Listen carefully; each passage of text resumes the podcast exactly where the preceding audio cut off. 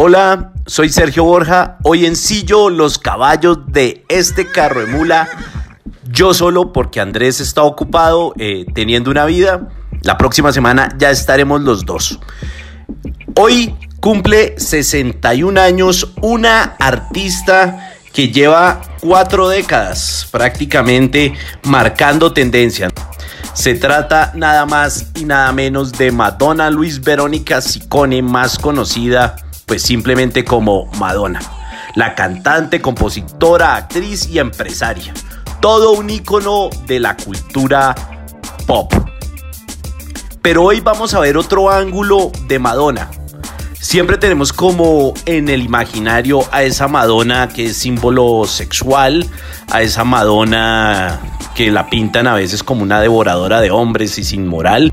Vamos a salir de ese estereotipo de la Madonna que siempre quieren mostrar eh, a través de sus noviazgos, de sus romances, de sus esposos, de esa que ha estado al lado de hombres eh, famosos como Sean Penn, como Dennis Rodman, como Warren Beatty, como Guy Ritchie. Para conmemorar los 61 años que este 16 de agosto cumple Madonna, vamos a hablar de esa Madonna tierna, de esa Madonna romántica, de esa Madonna que habla de amores cursis, de esa Madonna que también habla con un poco de oscuridad.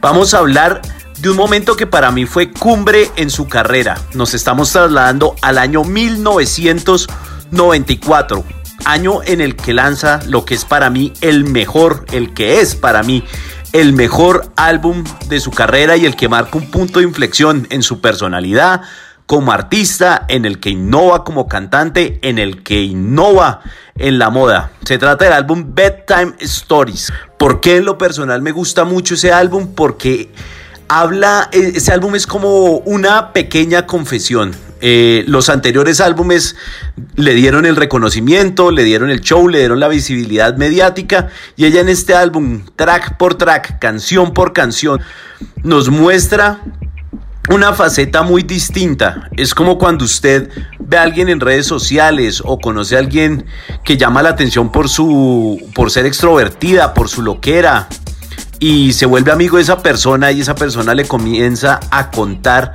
otras facetas de su vida que van más allá de lo que la gente ve en apariencia. Eh, ella con este álbum recalcaba que, que se empezaba a interesar más por el, el amor que por el erotismo.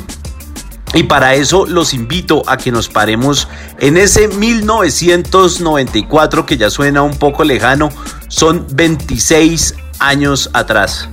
En esa época acababa de pasar el Mundial de Estados Unidos, en esa época ya estrenábamos, por ejemplo, presidente en Colombia, acababa César Gaviria y en octubre estaba Ernesto Samper.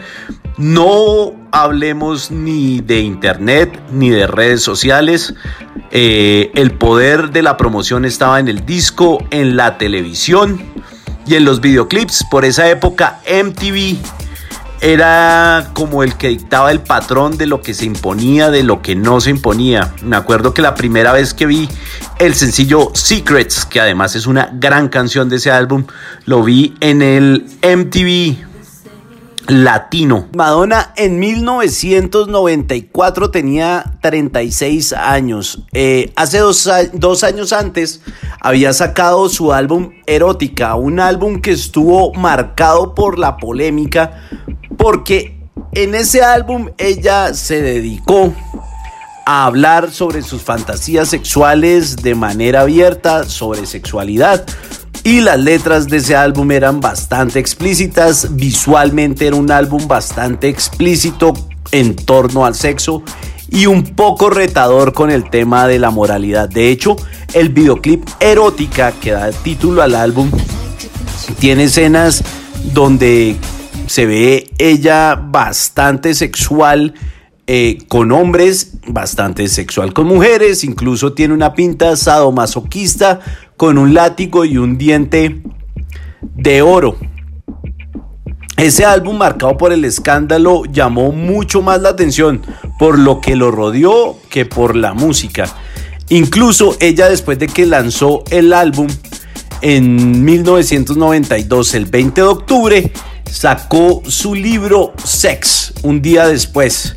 Un libro que se volvió un libro de culto, un coffee table book, que en términos de los gringos un coffee table book es como un formato en tapa dura con un diseño bien cuidado, en donde tenía como un, listado de sus fantasías eróticas manifestado en fotos y en textos muy provocadores.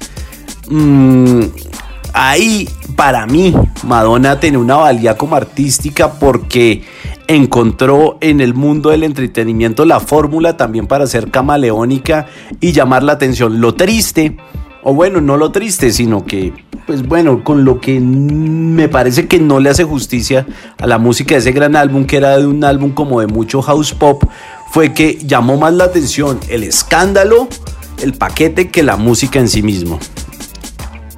Pero bueno, en ese 1994 aparece Madonna buscando nuevos estilos y nuevos retos. Entonces empieza a trabajar en el mismo, en el álbum Bedtime Stories con Shep Pettibone, quien había producido el quinto álbum Erótica.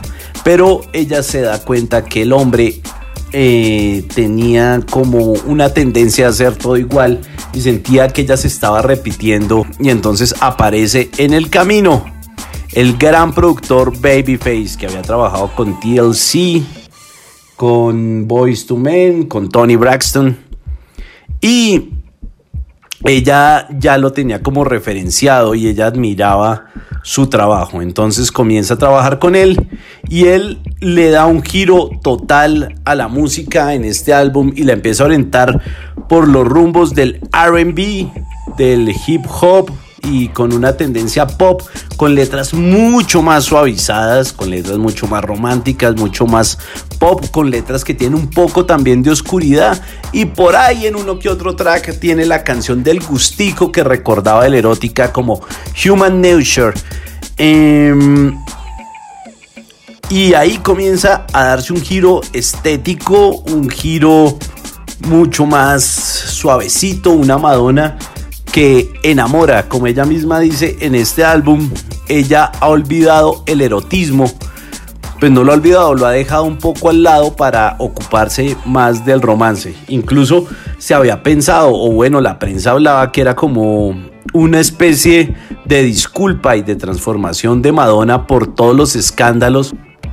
Bedtime Stories es un álbum que no fue de los más exitosos de Madonna en términos de venta, pero yo creo que sí le sirvió para separarse de la fórmula y no quedarse en lo mismo. Eh, Cindy Lauper, que era contemporánea de Madonna, se quedó en lo mismo y jamás pudo evolucionar y no logró ser la leyenda que es Madonna. En cambio, este álbum sí le marca un punto de inflexión a Madonna de no casarse con la fórmula y hacer siempre lo mismo y le permitió evolucionar en el tiempo. De hecho, yo creo que este álbum tiene una incidencia bastante importante en el mundo pop para que a Madonna le digan la reina y luego surgieran las princesitas del pop como bueno, como se le conoce a Britney, pero Cristina Aguilera yo creo que a ella se le nota un poco más el acercamiento a esta Madonna, sobre todo en un álbum que se llamaba Bionic. Bueno, y aquí llegó el momento de la gran confesión y de por qué eh, BTM Stories marca tanto, pues, mi vida, creo. Mm, si se trata marca un poco la adolescencia mía, eh, en esa época a mí me encantaban los toros, debo reconocerlo, me encantaba la fiesta brava, después con la adultez se me fue quitando, pero yo en esa época medio toreaba vaquillas y medio me sabía los pases, el pase natural. Eh, la que yo sabía que un toro porque era corniveleto.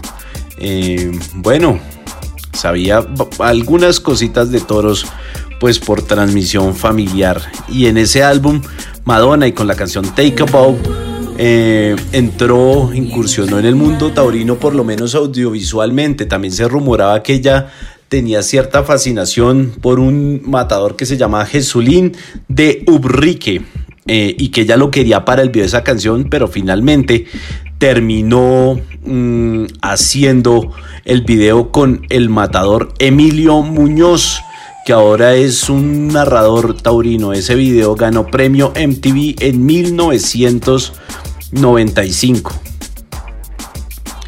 Ella tenía, dicen que ella tenía un gusto por los toreros y es una canción bastante, bastante dulzona que eh, en su letra habla como la importancia de la gente que pasa por la vida, pues de los amores que pasan por la vida de uno, pero que hay veces toca decirles adiós. En algunos momentos pues se ve eh, con un traje muy cincuentero yendo a una corrida de toros a ver torear a Emilio Muñoz y se ve muy tierna y en otras se ve en una pantalla de televisión observando cómo torea Emilio y ella se ve en liguero bastante, pues digámoslo, excitada. Mm, muestra como esas dos facetas de mujer fatal y de mujer, eh, digámoslo, entre comillas, como entregada al amor en esos términos idílicos y románticos en un video sepia que que pues particularmente a mí me gusta y me hace ver a Madonna bastante sexy. Pero además de lo cursi que le puede sacar a uno, también le puede sacar el grrr maloso. Eh, porque es un álbum que tiene sus contrastes y en Human Nature eh, uno puede encontrar a esa Madonna que vuelve y habla de sexo, aunque no sea el común denominador de este álbum. Dicen que esta canción habla un poco de su experiencia con lo que había pasado con Erótica y de los comentarios que había recibido. Entonces la canción pues más o menos dice que ella no sabía que no se podía hablar de sexo y que más o menos la gente era bastante reprimida. De hecho, ese video tiene eh, bastante sadomasoquismo, pues como referencia a sado. Eh, ella inmersa entre varios hombres eh, vestidos de negro, como en cuero. Ella está vestida de cuero y los manes pues juegan con ella y ella pues se deja tocar y, y se muestra bastante sensual y provocativa. Es una de mis canciones preferidas de Madonna y justamente marca un contraste en ese álbum porque tiene una estética bastante distinta en donde deja como eso, eso clásico que la había dejado de la erótica, pero acá se vuelve a reencontrar con esa canción. Y además, pues bueno, si usted mira Bedtime Story, que como les había señalado, eh, tenía mm, estaba inmersa Bjork como compositora. Usted mira ese video y no sé pero a veces parece que tuviera como mucho de la estética que después manejó Bjork en sus, en sus videoclips y vuelve como una Madonna ahí un poco menos dulzona, pero también que se muestra como un poco más sensual, pero también como algo romántico. Si bien Bedtime Stories es uno de los álbumes menos populares de Madonna, cabe notar que Take a Bow eh, logró estar en los charts de número uno por varias semanas y ese fue como el gran éxito que tuvo reconocimiento. El resto del álbum tuvo una percepción más bien tibia, eh, pero logró mejorarle la imagen a Madonna con respecto al erótica. Eh, para cerrar, pues Madonna hace poco fue noticia con Bedtime Stories. Realmente fue esto en abril, eh, en donde sus fans en redes sociales eh, decidieron hacer una campaña para convertir el Bedtime Stories en uno de los álbumes número uno en la plataforma de Apple, en iTunes. Y lo logró. Madonna celebró con sus fans el momento y les agradeció por hacerlo llegar ahí. Pero ya sea por una intención comercial de suavizar su imagen o porque sea porque pasaron por un momento de su vida eh, bastante romántico, digámoslo así, fue un álbum que para mí seguirá siendo uno de los claves de la discografía no solo de Madonna, sino del pop. Bueno, nos vemos en una próxima emisión, en un próximo capítulo de Carro Emula. Muchas gracias y oigan Bedtime Stories y Madonna.